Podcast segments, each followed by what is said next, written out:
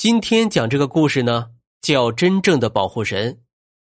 薛富贵是玉河山上的虎见愁，在山上和百兽斗了二十多年，是个经验丰富的猎人。薛富贵育有一个儿子，叫小刀。原配妻子早年病逝，后来他和邻村的寡妇刘富结了婚。刘富过门的时候呢，带着一个孩子，叫小五。所谓断弦难续，后娘难当。刘富为了不让旁人说闲话呀，把心都用在了小刀身上。小刀比小武大两岁，按理说有事儿你得让着弟弟。可因为小刀不是刘父亲生的，所以家里有什么好吃的好玩的，都先让着小刀尝个鲜，弄得小五心里有点难受。两个孩子渐渐长大，他们对打猎都很感兴趣。每次薛富贵回来，小刀和小五都要围着他问长问短。薛富贵寻思着，自己老胳膊老腿也应该把本领啊。传给孩子，于是，一有空闲就教两个孩子怎么辨别猎物的脚印，怎么挖陷阱，怎么躲避野兽的攻击。小刀人小鬼精，他发现每次爹出去打猎的时候啊，总会把一个黑不溜秋的布袋挂在腰间，而且每次隔几天就会把布袋打开，放进一些叶子。小刀就问他爸爸说：“呃，爹。”你这个布袋里放的是烟叶吗？你一边打老虎，一边还抽烟。薛富贵咧嘴哈哈大笑：“啊哈哈哈哈！这个布袋呀，可是个好宝贝。你爹我打了几十年的猎物，可全是靠它呀。这个布袋对我们猎人来说，就像是善男信女。”脖子上挂的菩萨，原来这个布袋里装的是老虎粪和灰狼心，还掺杂着一些中药叶子。这三者混在一起产生的气味，可以吓退百兽。薛富贵给布袋起个名字，叫活菩萨。活菩萨的法力可不是一直这么强，时间长了，气味就会减少，所以每隔几天。就要换其中一些中药叶子。有了活菩萨附体呀，虽然上山打猎很危险，刘富却不太担心。只要男人不掉进自己挖的陷阱里，就啥事都没有。老虎见了活菩萨都会躲避。天有不测风云，也该着薛富贵倒霉。这天他上山打猎呀，一不小心就摔断了腿，伤筋动骨。一百天，薛富贵不能上山打猎，家里就断了炊。刘富无奈呀，就把小五叫到跟前，叹了口气说：“哎，孩子，啊你爹躺在床上下不来了，家里就快揭不开锅了。你爹不是教过你怎么打猎吗？你就上山去寻点食儿吧。”薛富贵听了，直摇头：“不行，小五年纪这么小，不能让他上山。要去的话，也得让小刀去。”小刀虽然调皮，但也知道危险，他吓得直往墙根毛。“嗯，我我不想去，我我不去。”薛富贵一瞪眼睛：“你怕什么怕？”平日你爬屋上墙，你那么有能耐，到你该真正出力的时候，你就孬了。你把活菩萨挂在腰上，老虎都不敢凑到你跟前。刘富和薛富贵商量说：“要不，哎，要不让他们哥俩一起上山吧，两个人也有一个照应啊。”薛富贵觉得也有道理，便点头说：“呃，那好吧，那你们哥俩就一起上山，路上有一个照应。”第二天，刘富给两个孩子煎了厚饼，灌了壶开水，又多吩咐了几句，然后把活菩萨挂在小刀的腰间。薛富贵眼尖呐，他吃力的撑起身体说：“不行，把活菩萨挂在小五身上。小刀是当哥哥的。”刘父摇头说：“不行，还是挂在小刀身上。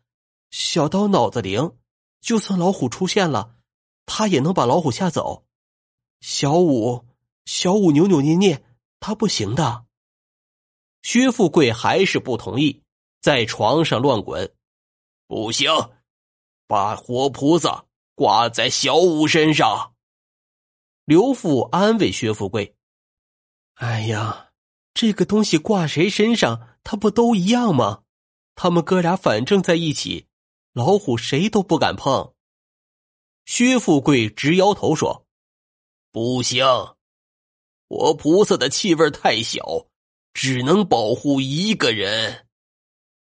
刘富听了，只好把小刀腰间的活菩萨取了下来，挂在小五身上，又低声对小五嘱咐了几句。薛富贵见了这样，才安静的躺了下来。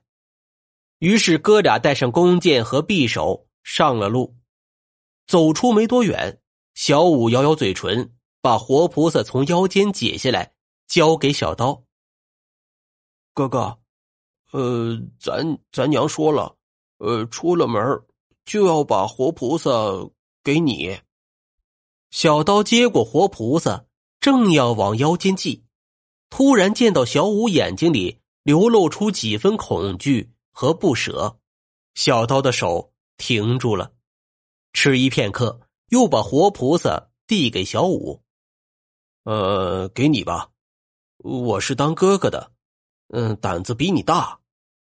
小五的小脸儿变得通红。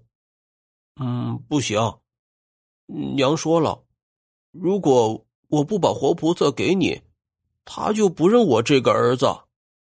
小刀见状，便把活菩萨收了起来。兄弟两个上山，小刀在前，小五在后，开始寻觅兔子的脚印儿。还别说，两个孩子的运气还真不错，没到晌午就打了两只野鸡，一只兔子。小刀看着手中的猎物，心中美得很。你哥哥我厉不厉害？现在就算有只老虎来，我也一箭能给他射趴下，你信不信？话音刚落，树林里刮起了一阵大风。哥，不行，咱们回去吧。小刀点头说好，哥俩正要下山，突然树林里传来一声恐怖的叫声。小刀搭眼一看，前面蹲着一只灰狼，正死死的盯着自己。小五顿时吓得就没了反应，呆呆的站在那儿。倒是小刀率先回过神来，他把手中的兔子扔向了野狼，灰狼吓了一跳。连跳两步，一看是只死兔子，就上前嗅了嗅，然后又死盯着兄弟两个。小刀听爹说过，野兽是不吃死物的。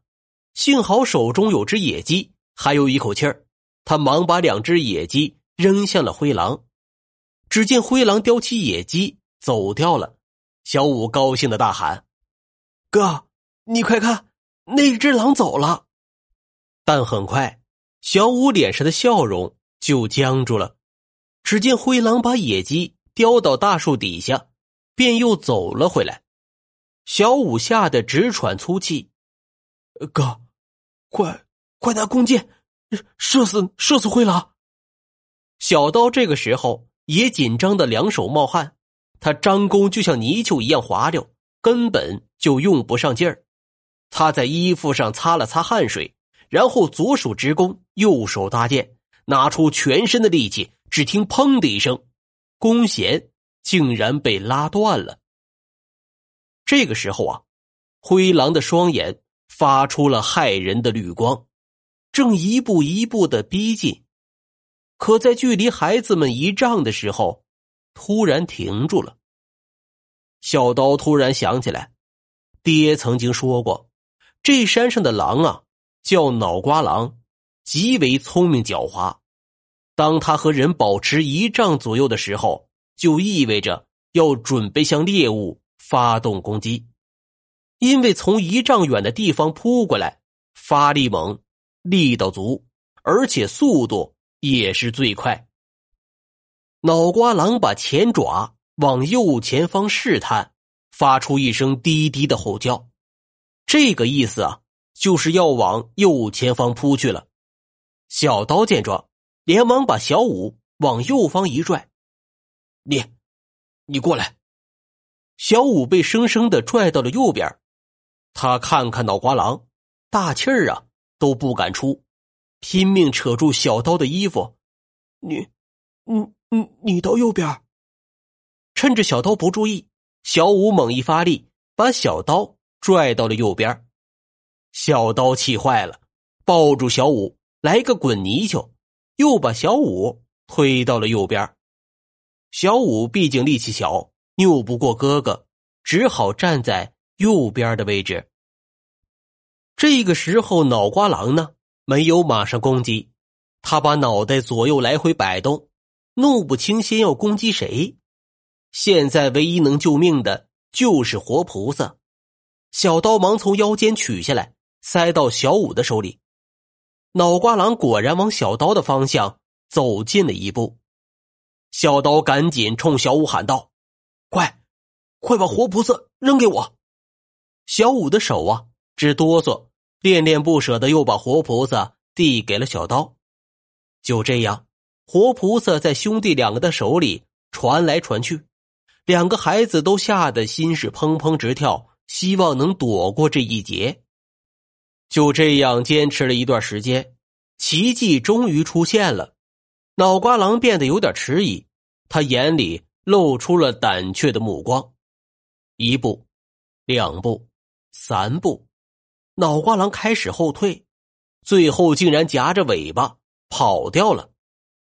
两个孩子终于从惊恐中解脱出来，一路跌跌撞撞就回到了家。刚进门呐。刘父就一把抱住两个孩子，声泪俱下的说：“你们呢？可担心死我了！你们没事吧？”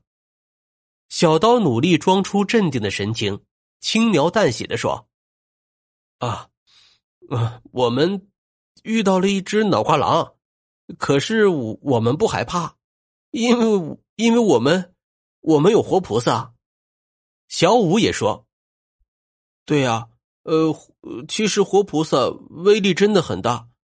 爹说他只能保护一个人，其实不是的。脑瓜狼在我们面前的时候，哥哥把活菩萨就给了我，呃，然后我又塞还给哥哥，就这样反复了好几回。脑瓜狼根本就不敢靠近，最后他就跑了。小刀后怕不已。哎呀！爹，要说这个脑瓜狼，他真够狡猾的。他故意把前爪往右探，一般的人肯定以为是要往右边攻击，其实他是想卖个破绽，向左攻击。这个我早就知道，可是小五他根本就不听话，我拼命的把他往右拉，他不服我。刘父一边抹着眼泪，一边说：“孩子啊，你们不知道啊。”你们拿的布袋根本就不是活菩萨，那嗯，那是你爹抽的旱烟呢！我一时粗心，就把旱烟袋当成了活菩萨。你们看，活菩萨还挂在墙上呢。两个孩子顿时都愣住了。那为什么脑瓜狼还是会逃跑呢？薛富贵想了想说。呃，两个孩子穿的都是红衣服，他们这样互相传布袋啊，这衣服袖子来回晃悠，速度太快了。红袖子就像火一样，那个脑瓜狼可能是害怕火，所以就跑了吧。刘父却说：“你当脑瓜狼都是瞎呀？”能把红袖子看成火吗？要我说呀，就是咱们孩子长大了，个子高，狼就吓跑了。小刀抱着乔五说：“嗨，你们当大人的，净瞎扯。我想，之所以脑瓜狼会被吓跑，是因为狼只有一条，而我们哥俩。最重要的是，我们哥俩一条心。”